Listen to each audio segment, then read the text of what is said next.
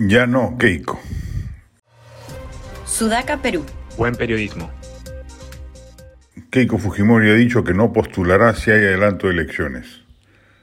Lo que debió haber dicho es que no postulará nunca más, ni siquiera si las elecciones se producen en el 2026. La derecha y el centro merecen construir una opción electoral libre de los pesados pasivos del Fujimorismo, movimiento que bien pudo evolucionar de su autoritarismo auroral y transformarse en una fuerza democrática plena, como ha sucedido en otros países como España o Chile, donde la derecha franquista o pinochetista se reconstruyó democráticamente desprendiéndose de los lastres del pasado.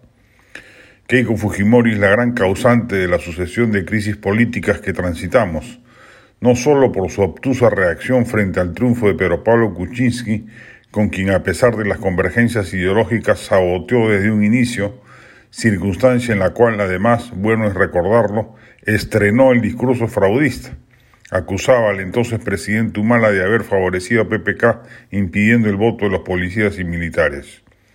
Si se hubiera concretado un cogobierno PPK-Keiko, como todo hacía suponer, el país hoy sería otro y seguramente la lideresa de Fuerza Popular hubiera arrasado el 2021.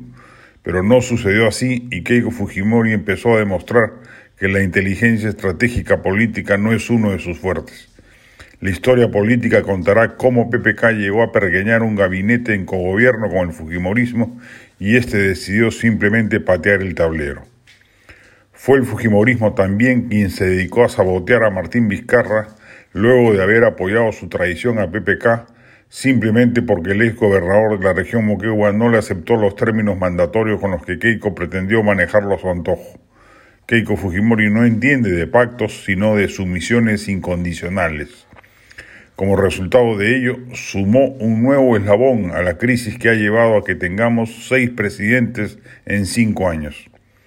Si a ello le sumamos su conducta en el último proceso electoral, primero con el terruqueo de la mitad de la población y luego con su reacción frente a la derrota de Castillo, inventando un fraude que pretendía resolver anulando la votación de las localidades que hoy se alzan contra el gobierno de Dina Boluarte, ese hecho, sin duda, sumó al ninguneo político que ha exacerbado los ánimos levantiscos actuales de un sector importante de la población.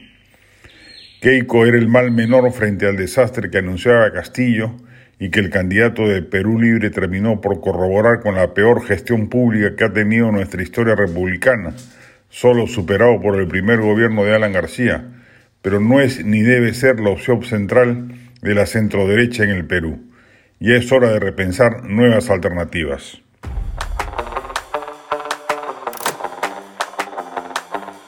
Este podcast llegó gracias a AFE, operador logístico líder en el mercado peruano que brinda servicios de almacenaje, transporte de carga, courier y cómics. Los puedes ubicar en www.afe.pe.